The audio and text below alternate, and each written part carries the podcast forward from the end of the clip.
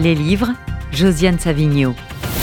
Alors plaisir pas tout à fait complet puisque Josiane vous êtes en liaison avec nous et pas euh, en studio. Le livre que vous avez euh, sélectionné pour nous. Eh ben, c'est le dernier livre de Joss Carol Oates qui s'appelle Respire. Euh, c'est traduit par Claude Séban et c'est aux éditions Philippe Ray. Alors, Joss Carol Oates, vous le savez, c'est quelqu'un de incroyablement productif.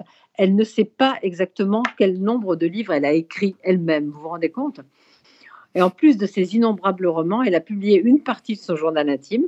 Et puis, après la mort de son mari Raymond Smith en 2008, un homme avec lequel elle avait vécu pendant 47 ans, elle a publié une sorte de, livre de deuil, un très beau livre qui s'appelle en français J'ai réussi à rester en vie.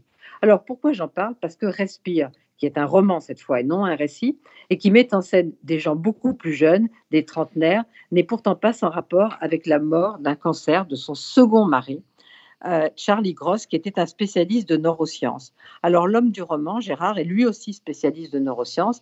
Il s'est installé pour huit mois dans une université du Nouveau-Mexique avec sa femme Michaela, et puis il tombe malade. D'abord, on diagnostique une pneumonie, puis un cancer. On prévoit un traitement, puis on dit que le traitement n'est plus possible, il va mourir. Respire, c'est le récit de Michaela face à cette mort annoncée. C'est dans deux parties. La première s'appelle La veille, la seconde s'appelle Post-mortem. Tous les chapitres sont courts et ils explorent tous les sentiments qu'on éprouve quand on voit que la personne qu'on aime ne va pas guérir. Alors, on s'accroche au fait qu'elle respire, d'où le titre. On la supplie de respirer, de continuer à respirer. Ce sont évidemment des sentiments très communs, très partagés, mais c'est le talent de Joyce Carol Oates, la manière unique de les dire, de les écrire, qui exprime au plus juste ce que beaucoup d'entre nous ont déjà ressenti dans ces moments-là. Alors, en un mot, Respire de Joyce Carol Oates, c'est un très beau livre sur le chagrin. Et donc, pour vous conclure, pour vous convaincre tous de lire ce beau livre, voici quelques lignes.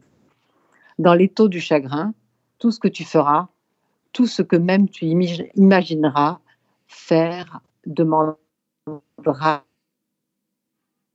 Tendu ton lit dans un désordre de drap moite, étendu bras et jambes serrés, tête inclinée, redoutant ce qui pourrait t'arriver si tu faisais un mouvement brusque, si tu te redressais, osant à peine respirer, parce que l'étau du chagrin se resserrera autour de ta poitrine, chassant tout air de tes poumons. C'est pas un livre très gai, mais c'est un livre très beau.